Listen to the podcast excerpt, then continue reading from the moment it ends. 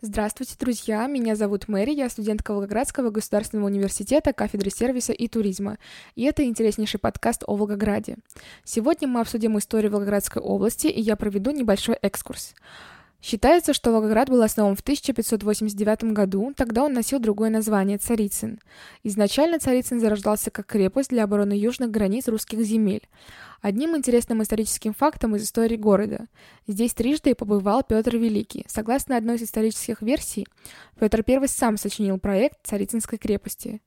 Строительство железнодорожной линии в направлении Калач-на-Дону в 1862 году и Гразе в 1872 году привело к экономическому подъему и сделало Царицын узлом транспортных сообщений территории Близкоспийского и Черного морей, а также Кавказа и Центральной России.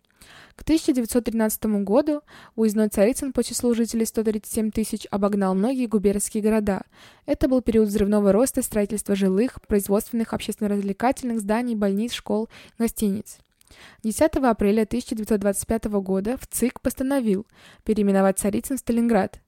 Сталинград, как бы это ни звучало, является действительно брендом. Туристы приезжают не в Волгоград в основном, они приезжают именно в Сталинград, город, где произошла одна из ключевых битв Великой Отечественной войны. В Сталинградской битве и об исторических достопримечательностях мы поговорим в других выпусках с моими коллегами, а сейчас продолжим. В 30-е годы 20 века Сталинград был одним из самых быстро развивающихся городов страны, население которого составляло около 480 тысяч человек. Вследствие реализации программы индустриализации СССР за годы до военных пятилеток Сталинград стал самым мощным промышленным центром страны. Но все оборвала война. В Сталинградской битве суждено было стать одной из самых тяжелых страниц в истории Великой Отечественной войны и одной из самых значимых. За время боев все районы города были полностью уничтожены, сожжено и разрушено более 90% всего жилого фонда. После сражения город был похож на развалины, но вопреки всему Сталинград восстал из руин. После окончания сражения на заседании правительства СССР был поднят вопрос о нецелесообразности восстановления города. Было подсчитано, что дешевле построить новый город, чем пытаться восстановить разрушенный. Предлагали построить Сталинград километров на 10 выше, по Волге а на месте бывшего города сделать музей под открытым небом.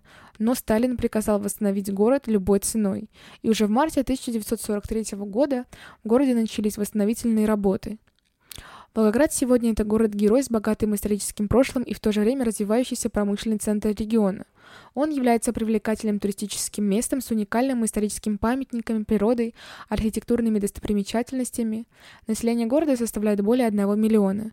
Коренное население – русские. Здесь также проживают армяне, украинцы, татары, азербайджанцы и другие национальные меньшинства.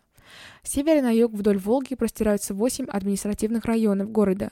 Тракторозаводский, Краснооктябрьский, Центральный, Дзержинский, Ворошиловский, Советский, Кировский, Красноармейский, возведение которых началось в форме рабочих поселений у промышленных объектов. Так вот, это была краткая историческая справка о нашем городе. А в следующих выпусках мы поговорим о местах, где могут развлечься и отлично провести время как жители города, так и туристы. До встречи!